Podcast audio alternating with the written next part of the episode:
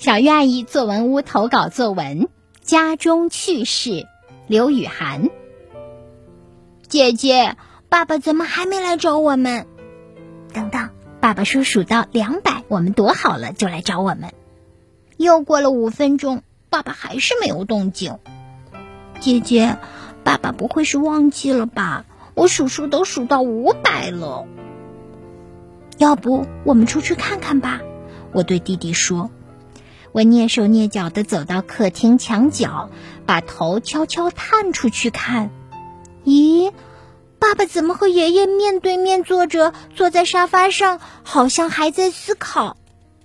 我越看越不对劲，感觉他们在下棋。爸爸，爸爸！我捏着嗓子叫了几声，可是连叫几声也没反应。只见爸爸一手托着腮帮子，一手夹着一颗黑棋。双眼直勾勾的盯着棋盘，显然沉浸在思考之中。我想这时候就是地震也震不动他。难道爸爸压根儿忘记了我们在玩捉迷藏的游戏了？我和弟弟还猫在角落等了十几分钟。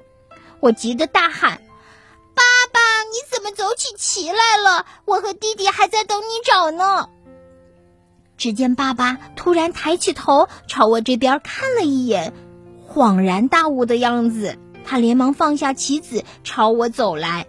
可气的是，爸爸丝毫没有检讨自己的行为，还不停的和我和弟弟讲述刚才的棋局有多么的妙。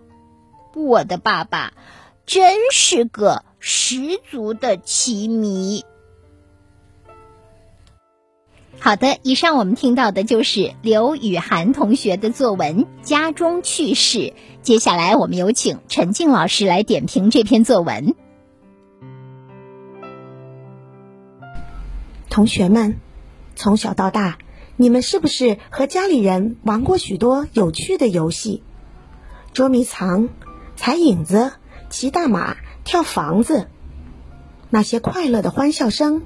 是不是还在耳旁萦绕？想不想让这些欢笑声一直留在我们的心里，永远甜蜜着我们的生活？那就让我们拿起笔，把它们写成文字吧。今天刘雨涵同学的小故事《家中趣事》，生动的记录了父亲和孩子的游戏，让我们忍俊不禁。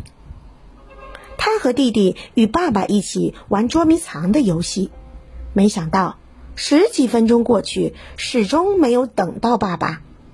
等走出去，才发现爸爸已经忘记了玩游戏的事儿，专心致志的和爷爷下棋去了。爸爸发现做错了事儿，居然还沉浸在棋局中，没有认错。与奇迷爸爸的游戏真是让人又好气又好笑。刘雨涵抓住孩子俩的对话，爸爸专注的动作，把游戏中的快乐、焦急、吃惊、愤怒等等情感具体的呈现出来，让故事更有趣。特别欣赏对话式的开头，在故事的开头，一下带读者走进游戏的场景。让人身临其境，与作者一起游戏。另一方面，对话又点明了两个孩子游戏中紧张而刺激的快乐，进而遭遇意外的着急，推动了情节的发展。两个孩子的对话放在开头，先声夺人的吸引读者们的注意力，让人情不自禁想往下看，增添了文章的光彩。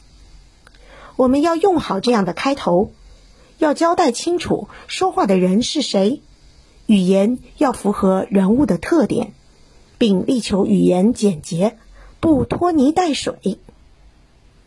有了好的开头，刘雨涵同学怎样继续写出去的？